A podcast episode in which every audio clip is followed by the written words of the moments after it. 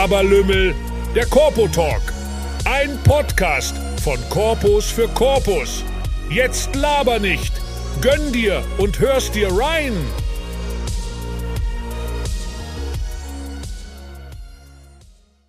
Herzlich willkommen zu Laberlümmel, der Corpo Talk. Ich begrüße sehr herzlich alle Zuhörer, die sich heute reinschalten, um die neue Folge zu hören. Unser heutiges Thema ist Social Media Strategie zum Keilen von Mitgliedern. Und dafür habe ich den Till Theodor eingeladen. Till Theodor ist Mitglied bei der Königsgesellschaft Reugel und ich freue mich sehr, dass du die Zeit gefunden hast, mitzumachen. Stell dich doch mal vor. Ja, also erstmal schön, dass wir hier reden. Vielen Dank für die Einladung. Ähm, genau, ich bin äh, jetzt seit sieben Semestern bei der Tübinger Königsgesellschaft Reugel. Bin in meinem dritten Studiensemester zum Bund gekommen. Bin jetzt inzwischen äh, in meinem Masterstudium hier im schönen Tübingen. Komme ursprünglich aus Düsseldorf und bin dann zum Studium ins Schwabenländle gezogen.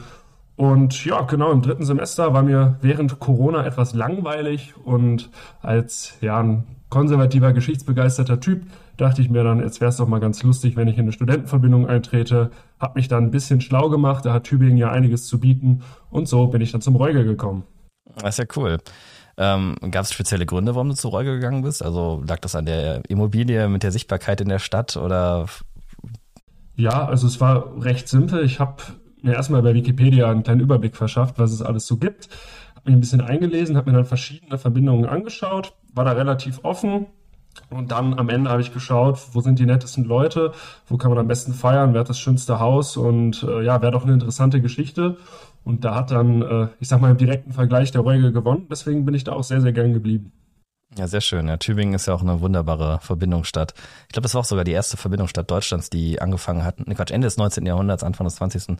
Verbindungshäuser zu kaufen. Ne? Ich glaube, Corinania oder so ist, glaube ich, das erste Verbindungshaus Deutschlands gewesen. Ne? Ja, das, das kann sein. Also, dass es auf jeden Fall ähm, dann auch Häuser gebaut wurden als reine Verbindungshäuser. Das hat hier so angefangen, ja. Sehr schön. Wie groß ist dein Bund? Wie viele Mitglieder habt ihr so? Also in der Activitas sind wir gerade so circa 30 und da kommen nochmal so circa 240, 250 alte Herren dazu. Das ist ja stattlich. Du hast ja erzählt, dass du auch Student bist. Was studierst du? Ähm, ich mache jetzt einen Master Medienwissenschaften, habe davor allgemeine Rhetorik hier in Tübingen studiert. Ist ja so eine Tübinger Eigenart, dass man hier Rhetorik studieren kann. Hat mich auch hier in die Stadt geführt. Genau. Das ist ja spannend. Und wie gestaltet sich so im Allgemeinen das Aktivsein in Tübingen? Also wo unterscheidet sich das so von Heidelberg, von Bonn, von Düsseldorf, von Berlin? ähm, ja, also Tübingen, für alle die, die es nicht kennen, muss man sich halt vorstellen, das ist eine absolute Kleinstadt. Mitten im Schwabenland, 90.000 Einwohner, hat aber eine sehr, sehr große Uni, also 30.000 Studenten kommen auf 90.000 Einwohner und dementsprechend, weil es auch eine sehr alteingesessene Uni ist, auch sehr viele Verbindungen. Also wir haben hier in Tübingen, ich glaube, 35, 36 Verbindungen. Jetzt sagen wir mal, davon sind 30 einigermaßen ernst zu nehmen und haben alle natürlich prächtige Häuser, schönste Villen. Ähm, und das zeichnet die Stadt schon sehr, sehr stark. Also Verbindungsstudententum gehört hier in Tübingen einfach dazu. Äh, der Austausch unter den Verbindungen, der ist recht stark. Also man hat es jetzt nicht wie in anderen Städten, wie zum Beispiel in, in Erlangen, Göttingen oder auch Heidelberg, wo es so eine kleine Brandmauer zwischen schlagend und nicht schlagend gibt oder wo dann die Lanzer, Currys, Buchsen, äh, Turner sich alle per se irgendwie hassen. Das gibt's hier nicht, sondern man hat hier schon ein ja, interkorporatives Miteinander. Klar hat man immer einen Bund, den man nicht mag und klar hagelt's hier auch Hausverbote, keine Frage.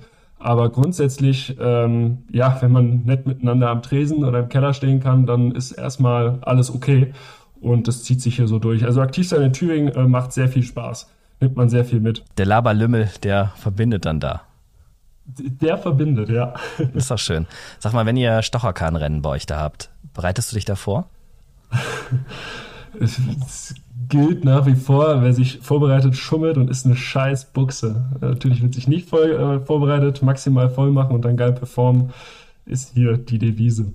Ja, ist ja schön, ne? weil ich hatte bei euch ähm, bei Instagram auch die Videos gesehen, wie ihr da mit eurem Stocherkahn, hat die Verbindung einen eigenen dann oder, oder muss man die ausleihen? Genau. Oder? Also hier hat eigentlich jede Verbindung einen eigenen Stocherkahn. Hier haben auch private Vereine oder Fachschaften ihren eigenen Stocherkahn, aber halt auch jede Verbindung. Und dieses Stocherkahn-Rennen äh, lebt auch eigentlich von der Teilnahme der Verbindungen, weil das sind ja dann nun mal ja, an die 30 Teilnehmer, die dann da mitmachen. macht schon was aus. Und äh, ja, ist halt immer ganz lustig, weil es herrscht der Konsens, dass man sich jetzt nicht großartig darauf vorbereiten sollte. Natürlich gibt es jetzt gerade so die ATVer, die dann sehr akribisch darauf trainieren, weil sie ernste Ambitionen haben, Erster zu werden. Bei den anderen ist eigentlich so der Common Sense, Hauptsache nicht letzter werden, alles andere ist ganz egal und da steht einfach nur der Spaß im Vordergrund. Ja, und äh, ja, so ist das eigentlich immer ein ganz lustiges Rennen. Äh, in jeglicher Hinsicht äh, flüssig. Das ist doch schön. Ja, ich war leider noch nie da. Ich das ist auch auf meiner Bucketliste, die ich äh, abhacken muss. Ich dachte, dass ich ja, schon viel erlebt habe, aber da war ich noch nicht dabei. Kommst du mal jetzt im Sommer äh, nach Tübingen, würde ich sagen. Wann findet denn das nächste Stocherkannrennen statt? Oh, den genauen Termin müsste ich nochmal nachschauen. Das ist meistens im Mai. Okay. Mai, Juni. Ja, schön. Gibt es auch einen Begriff dafür, für jemanden, der da hinten drauf steht und den äh, Stocher da verwendet, um das Boot voranzutreiben, so wie der Gondolieri in Venedig? Ja, das ist der Stocherer. Kann er auch was an, äh, an der Tasse dann, oder? Ähm, ich weiß jetzt nicht, ob es da eine Korrelation gibt. Könnte man mal äh, wissenschaftlich erforschen, aber nee, einfach jemand, der einen guten Stand hat. Ähm, und dann passt es. Ja, das ist doch schön. Ja, gut, kommen wir mal wieder auf ein bisschen ernstere Gefilde zurück.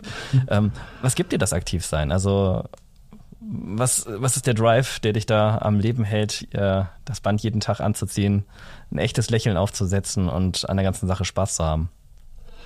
Ach du, ich glaube, das ist eigentlich wie bei auch jeder anderen Vereinstätigkeit. Man hat einfach Lust auf die Sache, Lust auf den Laden und ähm, mag die Leute, die da mitmachen. Also am Ende ist es ja einfach nur eine soziale Frage. Ähm, man hat bei seinen Bundesbrüdern enge Freunde, enge Freundschaften, oftmals auch sehr gute Kontakte, äh, dass man gemeinsam irgendwie was aufbaut, ob das jetzt irgendwie auch im freizeitlichen Rahmen ist, ob im beruflichen Rahmen. Ähm, ja, und das macht einem Spaß. Also das ganze Verbindungsstudententum, das Miteinander, auch das, was wir da machen, was wir da, was das Aktivsein an Möglichkeiten bringt, das würde ich sagen, macht jedem Verbindungsstudenten in Deutschland Freude und deswegen äh, ist er dabei, deswegen bleibt man auch dabei, wenn man jetzt diese ganzen Vorteile vielleicht nicht mehr so arg mitnehmen kann. Klar, als alter Herr einer Verbindung macht man dann nicht mehr jede Ausfahrt mit oder, oder jeden Kneipabend, ähm, aber ist trotzdem noch dabei, unterstützt das Ganze und da liegt ja im Grunde dieser Gedanke zugrunde, dass man halt fest in der Sache festhält, weil es einem halt so viel Spaß macht und weil man die Leute so sehr mag. Ja. Ja, das stimmt. Also ich bin ja jetzt alter Herr bei uns im Bund und äh, man merkt, die, man ist natürlich immer noch viel beim Bund dabei, aber es ist nicht mehr wie ein Aktiver zu sein. Man ist nicht mehr bei allen Veranstaltungen dabei. Man merkt auch so, man ist auch nicht mehr up to date in allen Punkten. Ich mhm. denke, das ist einfach eine ganz normale Sache. Aber wo würdest du denn sagen, wo bist du gewachsen? Also was, was wäre ohne Strippe bei dir vielleicht nicht passiert? Also wo denkst du, hat der Bund dich weitergebracht in deinem Leben bis jetzt? Ähm, ist natürlich immer schwierig zu beantworten oder zu reflektieren, weil es auch ein Stück weit spekulativ ist. Ähm, aber ich kann definitiv sagen, dass ich ohne meinen Bund garantiert nicht so viel gefeiert hätte hier in Tübingen. Ähm, und das finde ich, kann man auch selbstkritisch sagen, ich hätte ohne meine Verbindung nicht so viel Austausch mit Leuten gehabt, mit denen ich sonst nichts zu tun gehabt hätte. Also dadurch lernt man ja nochmal Menschen kennen aus völlig anderen nicht nur Fachrichtungen, sondern auch vielleicht aus mit einer völlig anderen sozialen Herkunft, mit völlig anderen Erfahrungen, wo ich mich auch so weit kenne, dass ich sagen kann, ja, hätte ich die jetzt nicht über den Bund kennengelernt, ähm, hätte ich die, glaube ich, nicht mal eben so angesprochen oder mich mit denen auf ein Bierchen getroffen, sondern da ist halt schon ähm, so eine Studentenverbindung, der soziale Unifier, der dann halt auch Leute unterschiedlichster Herkunft zusammenbringt. Ja, definitiv. Also es ist immer ein total spannendes Phänomen, wenn man so sieht, dass die, ich meine, die Corpo-Welt ist ja, die Corpo-Bubble, die ist ja schon eine Scheinwelt. Ne? Die meisten Jungs, die kommen aus einer mittelständischen Familie, aus einer Etagenwohnung und dann wohnen sie plötzlich im Studium in der Villa direkt am, am Fluss und äh, haben dann plötzlich ein Netzwerk, was über Strafverteidiger, Richter, Unternehmer, äh, Professoren hinausreicht, was man so von den eigenen Eltern vielleicht gar nicht so kennt. Und das ist ein, wirklich, ein, glaube ich, ein, eine wichtige Erfahrung, die man da machen muss, weil ich ja. finde, man sieht ja auch die, diese Leute in diesen hohen Positionen, das sind auch nur Menschen letztendlich. Also für mich war ja, so klar. ein Aha-Erlebnis als äh, junger Aktiver, dass mir ein alter Herr, der glaube ich Chefarzt war, erzählt hatte, dass er ungefähr so oft die Prüfung angetreten ist, die Klausur, bis er sie bestanden hatte, weil er vorher nicht dafür gelernt hatte. Und man sieht, okay, die, das ist auch bei denen nur ganz normal. Das ist nicht immer nur dieses krasse übermenschliche Lernen, was, was man meistens so sieht, wenn man in die Bibliothek geht. Ja, auf jeden Fall. Ich glaube, ja, diese Begegnungen oder diese Erfahrungen auch, die, die prägen auch irgendwo so ein bisschen das eigene Gesellschafts- und Menschenbild. Und letztendlich spornen sie auch an, gerade vielleicht, wenn man jetzt nicht aus, ähm, aus einer akademischen Familie oder so kommt, vielleicht sogar erster Akademiker in der Familie ist, hat man ja jetzt auch gerade viel bei Verbindungsstudenten ähm, oder aus einem eher ja, aus einem, aus einem guten Mittelstand kommt, aus, aus einem guten Kleinbürgertum. Ähm, das ist ein Ansporn, auch mal an sich selbst neue, neue Ansprüche zu stellen und vielleicht auch höher hinaus zu wollen.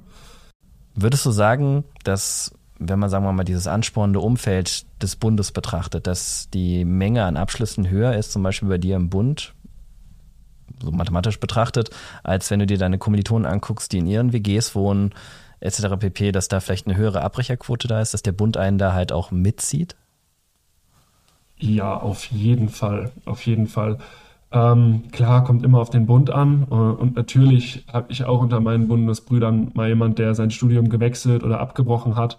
Äh, das ist ja ganz normal, aber wenn man das jetzt so quantitativ betrachtet und vergleicht, dann auf jeden Fall spornt so ein Bund einen an wir erleben das ja, also wir Kooperierte erleben das ja eigentlich in jedem Alltag, dass man dann vielleicht zusammen in die Uni geht oder sich, sich äh, zusammen in den Hörsaal setzt, in die Mensa geht, dass man auch außerhalb der Uni zusammen Veranstaltungen besucht, die einen irgendwo im Leben weiterbringen. Ob das mhm. jetzt, sagen wir mal, eine politische Veranstaltung ist bei einer Partei, ob das jetzt irgendwie ein gesellschaftliches Engagement bei einer NGO ist. Ähm, oder sonst, ob das vielleicht ein Messebesuch ist von der Karrieremesse, ähm, ob man sich vielleicht bei Praktika oder so hilft, da finde ich es immer ein Ansporn. Und ich habe das zum Beispiel vorher nie bei meinen Kommilitonen erlebt, dass mal einer zu mir gekommen ist und gesagt hat, hey, sollen wir nicht mal da auf die und die Infoveranstaltung gehen? Oder hey, ich habe hier eine interessante, interessantes Praktikum im Verteiler, wäre das nicht was für dich? Und sowas, finde ich, erlebt man im Bund, aber täglich. Mhm, definitiv.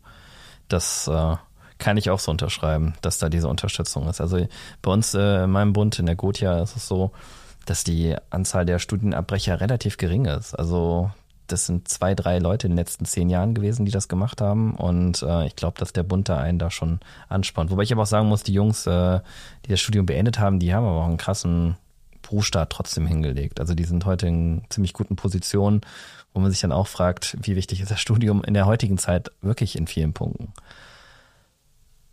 Würdest du denn sagen, dass das an Bedeutung verloren hat, das Studium, wenn man das mit einem guten Berufsstart vergleicht?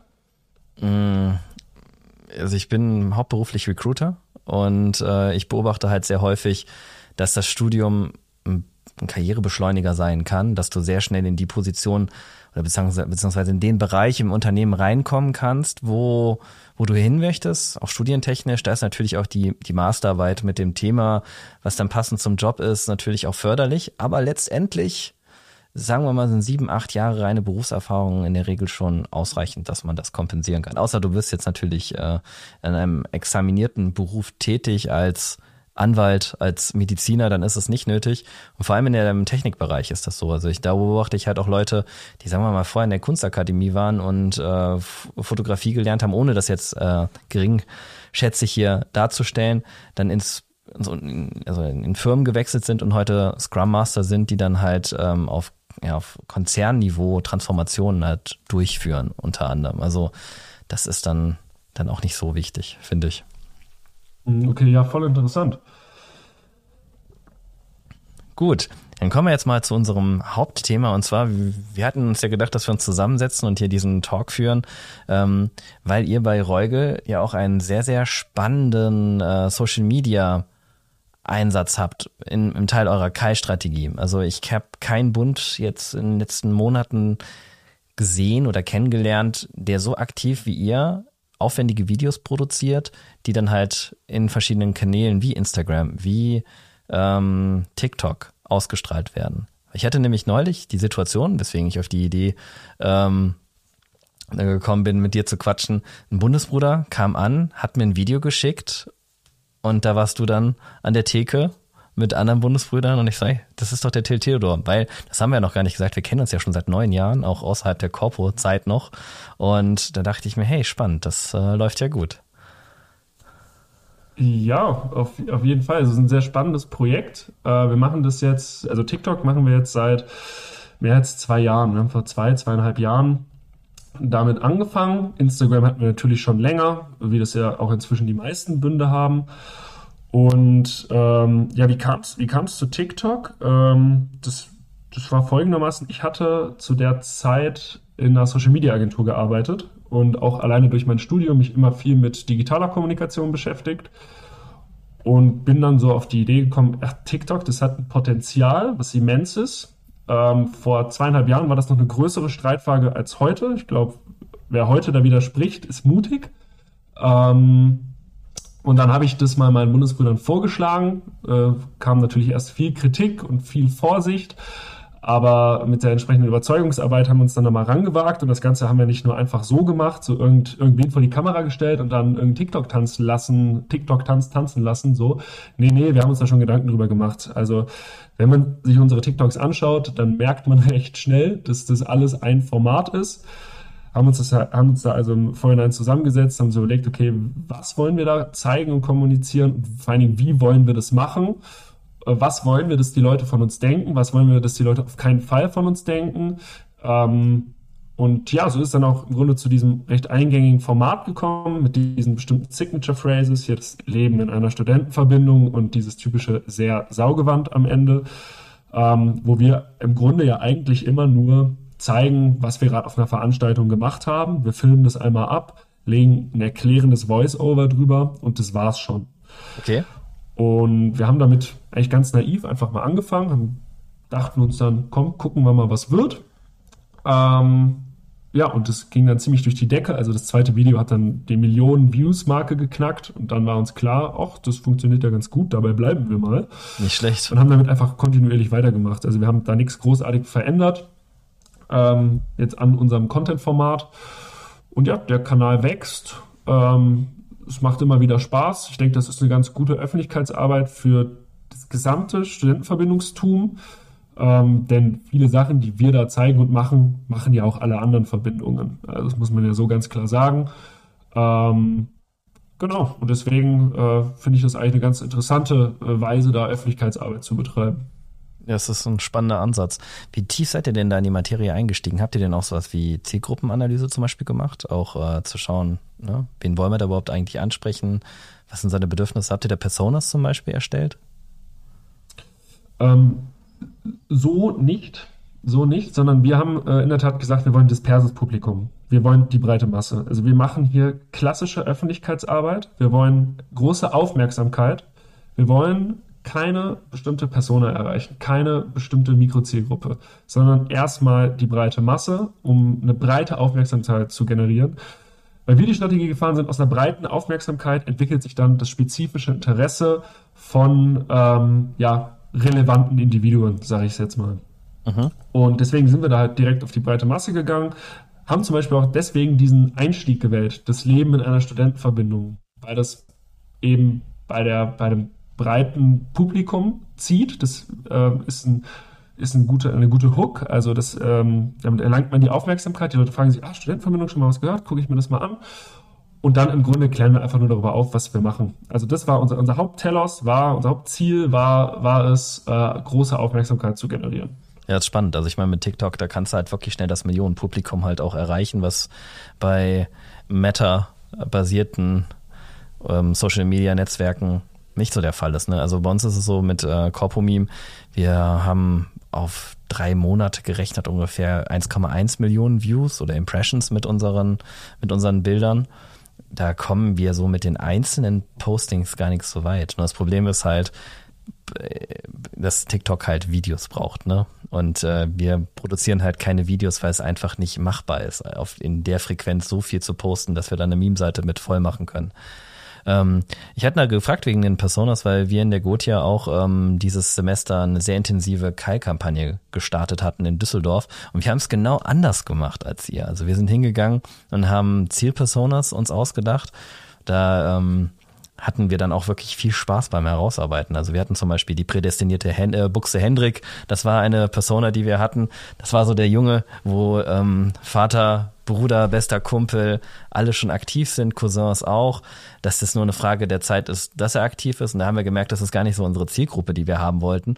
Und wir hatten dann diesen sogenannten unwissenden Thomas entwickelt. Das war dann halt eine mhm. Persona, ein Typ, der 18 bis ja, 23 ungefähr ist, der auf dem Land aufgewachsen ist vielleicht oder in der Kleinstadt, dann in die Unistadt gezogen ist, keinen kennt, rausgerissen aus dem sozialen Umfeld, weil zum Beispiel der Sportverein, der Fußballverein nicht mehr so erreichbar ist, wie es früher der Fall war, wo der ne, jede Woche, jeden Tag damit zu tun hatte und so ein bisschen vereinsamt und den halt anzusprechen.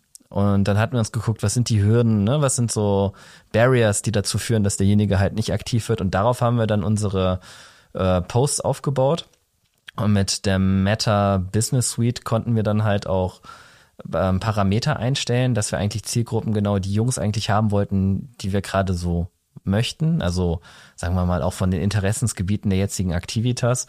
Und da waren wir sehr erfolgreich mit. Also man muss natürlich sagen, Studentenverbindung ist in Düsseldorf nicht so attraktiv. Wir haben 14.000 mhm. Zielaccounts am Ende, Zielgruppen genau getroffen.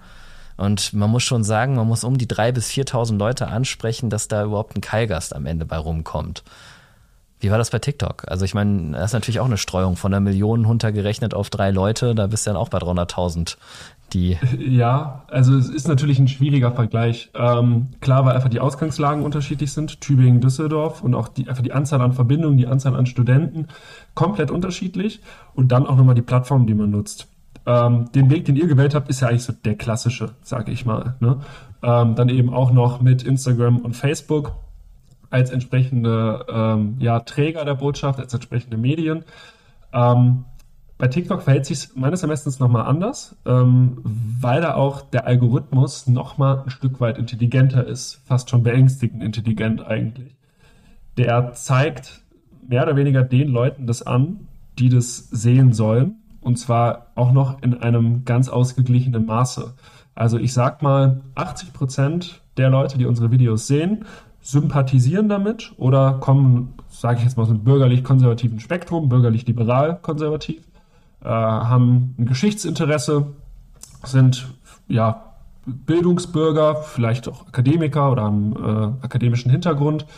Und 20 Prozent sind absolute Gegner, sind meistens linksautonome, ähm, ganz linksaußen Leute, Leute, die das Verbindungsstudententum ganz krank kritisieren und wirklich scharfe Gegner von uns sind, äh, auch natürlich Hass gegenüber uns haben.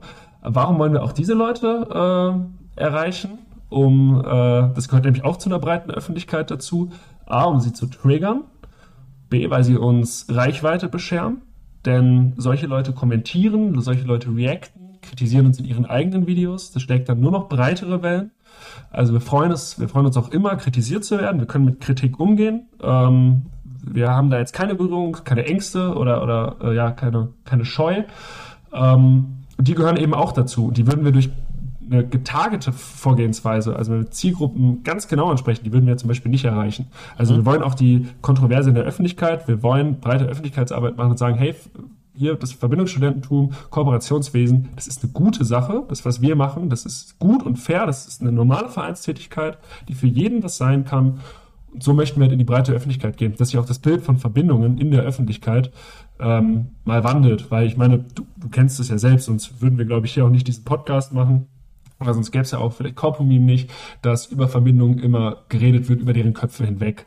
Genau. Es sind meistens ähm, ja Journalisten oder, oder Meinungsmacher aus einem, aus einem eher linkeren Spektrum, ähm, die überhaupt nicht die Fachkompetenz haben, also zum Beispiel auch überhaupt nicht das Fachwissen haben, ähm, sowohl historisch als auch, als auch aktuell.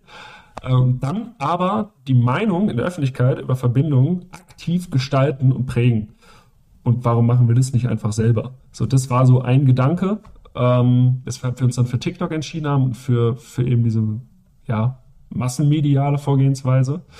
Ähm, ich denke mal, dieser, diese Argumentation, die greift ja auch hier für den Podcast. Also, äh, oder kannst du mal sagen, was so deine Intention hier hinter war, aber lieber miteinander über das Thema reden, als über uns reden lassen. Genau, also das ist ein sehr, sehr schöner Punkt, den du damit ansprichst. Also das war auch bei uns mit der Gotia zum Beispiel eine Idee, warum wir auch einen Podcast zum Beispiel für den Bund ins Leben gerufen haben, wo wir auch versuchen regelmäßig ähm, Folgen rauszubringen und halt auch, sagen wir mal, die ganze Instagram-Kampagne, die wir gefahren sind, weil wir mal selber über uns reden möchten. Und nicht, dass andere die Deutungshoheit meinen, an sich reißen zu müssen, die nicht eine Sekunde in ihrem Leben eine Strippe umgeworfen bekommen hatten und sich dann als äh, die großen Outer darstellen, die das große Revealing machen und sagen so, oh, das ist so schlimm dort, was es ist. Wenn es doch so schlimm ist bei uns Verbindungen, warum halten wir uns seit über, ja, wenn man es mal grob betrachtet, 200 Jahren am Leben? Wir sind kein Phänomen, wir sind Teil der studentischen Kultur und wesentlich älter als manche ja. Sachen, die im universitären Alltag halt präsent sind, wie Fachschaften, wie der Aster oder sonst was anderes. Wir sind älter und wir haben unsere Daseinsberechtigung und wir sind ja auch stark und äh, wir sind durchstrukturiert. Wir sind in Dachverbänden meistens organisiert. Ähm, es gibt ein Oberthema meistens pro Dachverband. Ne? Bei den Jägern ist das das Jagen.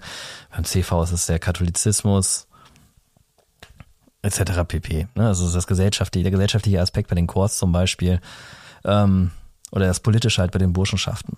Und ein Bundesbruder sagte mal zu mir, dass er es so schade findet, dass es in Deutschland ähm, kein positives Bild gibt von Verbindungen in der Öffentlichkeit, dass das immer als skurril abgetan wird, als das so eine, als so eine, so eine kleine unerwünschte Nebenreaktion ist. Wenn man sich das in Amerika halt anschaut, ist das ganz, ganz anders. Da sind diese Fraternities mitten in der Gesellschaft drin. Es ist wichtig, dass man teilweise dann auch Mitglied der Honor-Gesellschaften, dieser Honor Societies wird.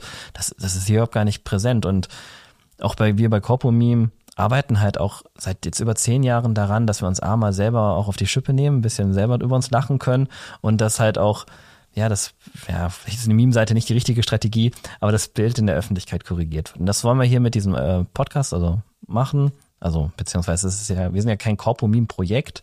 Es ist ja von mir unter anderem als Gründer von Corpomeme ein, ein neues Projekt, was wir starten, wo wir halt alle miteinander reden, wo du als Corpo dann auch einfach dich füttern kannst. Ne? Auch so schaust, ey, Wer hat diese Woche, wer redet da? Was gibt's für Themen? Was kann ich davon mitnehmen? Wo kann mein Bund davon profitieren? Etc. pp. Ja, auf jeden Fall ein Top-Projekt und das ist halt so, wie du sagst. Das Bild in der Öffentlichkeit stimmt nicht. Aber ich würde sagen, das Bild in der Gesellschaft, das ist eher positiv geprägt. Also auch gerade hier in Tübingen, ähm, es ist normal, dass man in einer Studentenverbindung ist oder auch sonst, wenn man mit Bekannten redet, die sind jetzt nicht erstmal schockiert oder sagen, oh, wie skurril. Natürlich kommt dann mal der ein oder andere Witz, dass da vielleicht mal ein Bier zu viel fließt. Ja, okay, geschenkt. Ähm, aber ansonsten würde ich sagen, dass es in der Gesellschaft doch jetzt gar nicht so gehasst ist oder gar nicht so kritisch beäugt wird, sondern dass man halt sagt, ja gut, dann ist er halt in der Verbindung, ist doch gut für ihn. Ähm, aber dieses, dieses Bild, wo ich denke, das ist so in der Gesellschaft, ist eben nicht adäquat in der Öffentlichkeit repräsentiert. Deswegen äh, auch hier dieser Podcast, sehr gutes Projekt, freue ich mich sehr, dass ich dabei sein kann. Ja, super. Ja, kommen wir nochmal auf das ähm, Thema zurück mit der Social Media Kampagne. Welches, welches Equipment habt ihr genutzt? Also sagen wir mal, wenn jetzt eine andere Verbindung jetzt hier zuhört und sich denkt, boah, das hört sich ja plausibel an, was der Till Theodor da viel, äh, erzählt. Was habt ihr euch da besorgt? Also womit arbeitet ihr unter anderem? Ist das jetzt einfach nur die Handykamera oder ist da noch ein bisschen mehr dabei? Ähm, ja, also wir filmen unsere Videos mit einer ähm, ganz normalen Fotokamera. Ähm, damit machen wir halt einfach immer nebenher Aufnahmen. Also wenn wir eine Veranstaltung haben, wo wir sagen, okay, die soll auf TikTok, ähm, ist dann halt einer aus unserem Team, macht dann immer einfach so kurze Sequenzen, äh, nimmt die mit der Kamera auf und das Ganze schneiden wir dann in beliebigen Schnittprogramm. Das ist jetzt egal, ob man da Premiere, DaVinci oder von mir aus auch CapCut von TikTok nimmt. Das ist vollkommen egal. Ähm, es ist halt immer gut für die Bildqualität, wenn man jetzt eine bessere Kamera hat. Aber ganz ehrlich, wenn das jetzt jemand machen will und da halt nicht irgendwie 2.000, 3.000 Euro für eine neue Kamera investieren will, so, sobald man ein aktuelles Handy hat mit einer vernünftigen Kamera, reicht es für den Anfang auch vollkommen aus.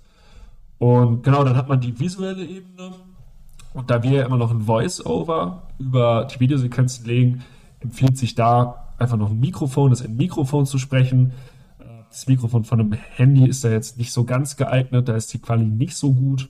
Äh, da sollte man sich vielleicht schon ein extra Mikro anschaffen, aber auch das ist nicht teuer. Also so ein ganz simples Rode Mikro, das beginnt ab, wenn die 70, 80 Euro. Ich glaube, das gibt jede Bundkasse her. Und dann kann man, finde ich, schon wirklich technisch sehr qualitative Videos auf die Beine stellen.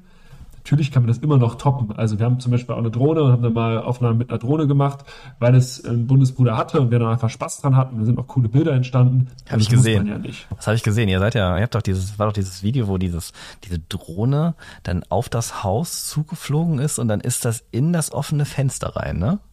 Wie habt ihr das genau, gemacht? Habt, ja. ihr es rückwärts gedreht oder, oder war, war der Pilot ja, einfach gut? Genau, sonst, also richtig erkannt, wir haben es rückwärts gedreht, die ist praktisch rausgeflogen und dann in der Postproduktion haben wir es haben wir es umgedreht, dass es so aussieht, als würde sie reinfliegen. Ähm, hätten, wir die, hätten wir das wirklich gemacht, also die von außen aus Haus zusteuern lassen und dann hoffen, dass die in dieses Fenster, was vielleicht eine, ja, eine Fläche von einem Quadratmeter hat, das wäre ein bisschen gefährlich geworden. Also dann hätten wir uns, glaube ich, von der Drohne verabschieden müssen und von der Fensterscheibe eventuell auch. Ja, das, das wäre teuer geworden. Ja, das so. ist spannend. Ähm, denkt ihr, dass dieses Multi-Channel-Keilen in Zukunft bleibt, dass es wichtig ist oder dass das ja jetzt gerade nur eine Modewelle ist? Nee, auf jeden Fall. Also wir sehen es ja jetzt schon, so gut wie jeder Bund, oder ich sage mal die meisten, nutzen Instagram äh, und haben davor Facebook genutzt. Das kommt ja nicht von irgendwo. Ich würde mich jetzt auch mal einigermaßen aus dem Fenster lehnen und behaupten, in zehn Jahren haben die meisten Bünde TikTok. Das ist einfach medialer Wandel, der vollzieht sich äh, und da muss man mitgehen, ob einem das jetzt passt oder nicht. Aber irgendwann ist, kommt da der Zeitpunkt der Erleuchtung, dass man halt dann mal merkt, ach oh, da müssen wir jetzt auch mitmachen. Das ist medialer Wandel. Mhm. Ähm, und dieses Multi, diese Multi-Channel, äh, sorry, diese Multi-Channel-Keilung, die haben wir ja eigentlich auch schon in der analogen Welt. Also man, man keilt ja über verschiedene Vorgehensweisen. Die Bünde, die ein Haus haben, machen halt viel über WG gesucht. Aber natürlich keilt man auch zum Beispiel über Fachschaften, dass man Partys mit Fachschaften macht und da Leute für die Verbindung begeistern will. Oder man hat andere äh, Kooperationen mit anderen Vereinen, ob das jetzt, weiß ich nicht, Jagdverein ist oder sogar Kooperation mit Schulen, ob das jetzt Internate sind oder, oder whatever, das sei dahingestellt. Ähm, aber auch da sieht man das ja schon, dass man verschiedene Strategien hat, wie man Zugänge zu Leuten gewinnt. Das mhm. Ganze kann man ja, diese, diesen Mechanismus kann man auch in die digitale Welt übertragen. Deswegen nutzt man Instagram, deswegen kann man TikTok nutzen und klar hat es Aktualität, es wird immer Aktualität haben. Wer weiß, was noch in der Zukunft durch unseren technologischen Wandel noch alles dazukommen wird, was wir noch alles bedienen werden müssen. Mhm. Ähm, aber das wird so bleiben, ja. Ich denke das auch. Und das, du hast ja ein spannendes Stichwort gesagt. Du hast ja diesen Medien, Medienwandel gerade angesprochen. Da sind bei mir es, es kriegt eine Erinnerung hochgekommen. Ich bin ja schon ein bisschen älter. Ich bin, ich bin ja 2009 bin ich ja aktiv geworden. Und ähm, damals, so 2009, 2010, gab es noch ernsthafte Diskussionen, ob man überhaupt eine Wikipedia-Seite für seinen Bund äh, erstellt, was ja heute der ah, Standard ah. ist. Man, außer man wird jetzt von irgendwelchen äh, Redakteuren Redakteuren-Zirkeln dort äh, mundtot gemacht, was ja leider zum Beispiel bei uns mit der Gotia der Fall ist. Ähm, da ist es jedes Mal so, wenn wir versuchen, diese Page zu launchen, dann kommt da irgendjemand von diesen Redakteuren, die das äh, gewisse Zugriffe haben, durch dieses Access Management dahin und sagen dann, nee, geht nicht, darf nicht, obwohl wir durchaus auch bekannte alte Herren haben und auch Links mit Verlinkungen und so weiter und so fort. Ähm, ja, ich bin mal gespannt, ob es in zehn Jahren auch noch TikTok ist oder ob nicht TikTok zu dem Zeitpunkt schon völlig veraltet ist und dass es da schon drei neue Social Media Netzwerke gibt. Aber ich habe Das kann natürlich auch sein, ja. Ich habe aber noch einen guten Tipp und zwar ähm, als Equipment, was auch geile Videos macht, ist, ich habe zu Weihnachten jetzt eine Ray-Ban Matter geschenkt bekommen, so völlig überraschend. Ich habe mir die nicht gewünscht und äh, ich habe erst gedacht, das wäre so ein Nerd-Toy, absolut alltagsuntauglich, mit einem Akku vielleicht von 20 Minuten etc. pp. Das ist gar nicht der Fall. Ähm, man kann da Videos machen aus der POV-Perspektive. Ähm, weil die Kamera ja oben rechts in dem einen Bügel eingebaut ist und die Qualität ist von einem iPhone 12 ungefähr mit auch einer klaren Soundaufnahme, genauso wie im iPhone. Also man hat keinen keinen Winddröhnen mit drin, die Stimmen sind total klar. Allerdings ist es so, das Ding hat ein Weitwinkelobjektiv, damit das halt äh, ein großes Bild aufbaut. Aber es hat Potenzial, dass man zum Beispiel damit Videos aufnehmen könnte.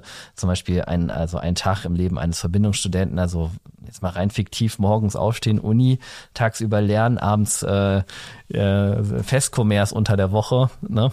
das ist natürlich ein bisschen fiktiv, ähm, dass man sowas zum Beispiel aufnehmen kann. Da sehe ich zum Beispiel wieder richtig krasses Potenzial, dass man halt ähm, jetzt Devices hat, die man sich einfach anzieht und bupp, funktioniert dann problemlos. Und ähm, man macht geile Videos dann damit. Ja, klar, es wird immer einfacher. Das muss man halt auch sagen. Also früher, vor, vor zehn Jahren, um, um solche Videos zu produzieren, da musstest du richtig Ahnung haben und richtig Equipment haben. Heute reicht, wenn du möchtest, ein sehr gutes Handy und dann halt noch eben das Schnittprogramm von TikTok, nämlich CapCut. Und man kann gute Kurzvideos in kurzer Zeit produzieren. Und deswegen machen das ja auch so viele. Mhm. Und äh, ja, diesen technologischen Fortschritt, der zieht sich dadurch alles. Ich habe auch schon mal eine Insta-Story von dir gesehen mit der Raven. War beeindruckend. Also hätte ich jetzt auch nicht so gedacht, dass die so eine gute Quali hat. Definitiv. Also der Akku hält auch lange. Also ähm, du kannst vier Stunden mit dem Ding rumdödeln. Also da kannst du Videos machen, Fotos machen. Du kannst ja auch Musik laufen lassen. Da sind so spezielle, Laut, äh, spezielle Lautsprecher eingebaut, die dir die Musik über die Ohrmuschel auf das Trommelfell steuert in einer Top-Qualität. Ähm, aufladen tust du die wieder wie die AirPods, die kommt dann wieder in das Case rein und ähm, da kannst du glaube ich achtmal das Gerät komplett von, weiß ich nicht, wenigen Prozent auf 100 mal auf 100 aufladen, dass es dann funktioniert. Ähm, ja, also wir planen nämlich auch jetzt wahrscheinlich Videos dann im Bund, wo wir dann halt Kneipen mit so Shots aufnehmen, dass man da halt mal das Gefühl dazu ist, dass wenn man da mit dabei wäre, das ist das, was man mit seinen Augen sehen würde. Sehr coole Idee. Freue ich mich, wenn die da sind. Schaue ich mir gerne an. Müsst ihr euch auch holen. ja. Gut. Dann bin ich mal gespannt, wie, wie die Zukunft weitergehen wird mit den Kai-Kampagnen, ob es in Zukunft dabei bleiben wird mit äh, WG gesucht oder ja, mit der Wikipedia-Seite, ob die meisten Leute halt über TikTok kommen, ob es mit Instagram funktioniert.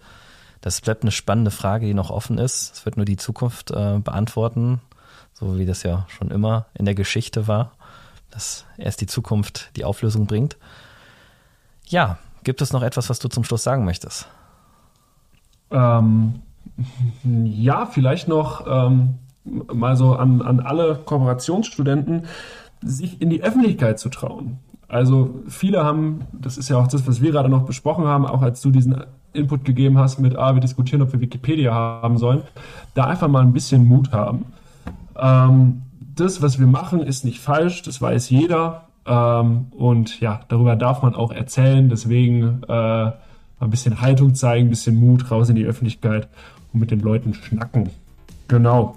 Ja, und dann dir noch herzlichen Dank für die Einladung. Ich freue mich richtig, dass es jetzt dieses Projekt hier gibt. Ich freue mich, Teil davon zu sein. War ein sehr guter Laberlümmel. Dankeschön. Das ist es nämlich auch. Das war, jetzt haben wir mal einen ziemlich langen Laberlümmel hinter uns. Äh, deswegen Prost. Ja, Prost, ziehst du rein. Bis dann. Macht's gut.